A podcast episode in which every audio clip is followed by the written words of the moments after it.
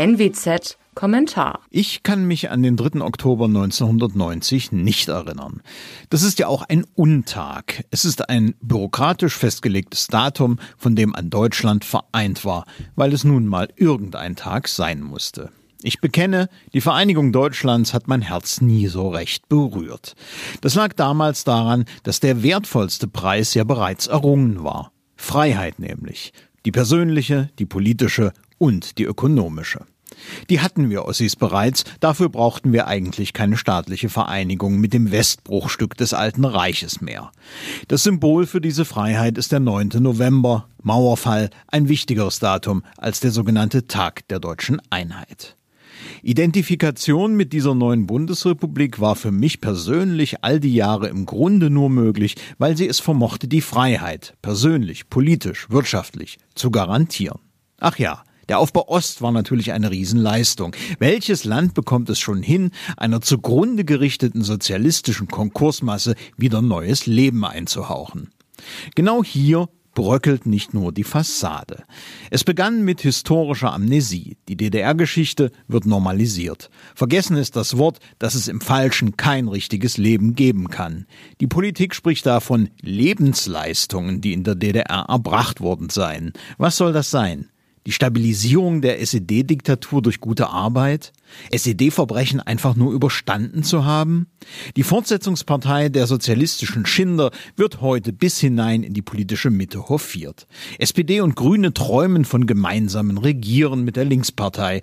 Dann wäre der Kreis geschlagen, der 1989 in einem Ringen um Freiheit hinweggefegte Geist wieder oben auf.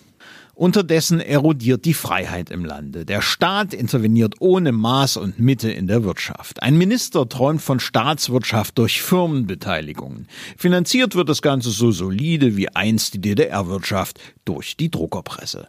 Studien sprechen zudem davon, dass Lust und Mut zur freien Meinungsäußerung aus Angst massiv gedämpft werden.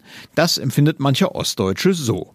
Heute kommst du für eine Ketzerei nicht mehr in den Knast, dafür wirst du beruflich vernichtet. In der Tat, die Anbräuner haben Lufthoheit.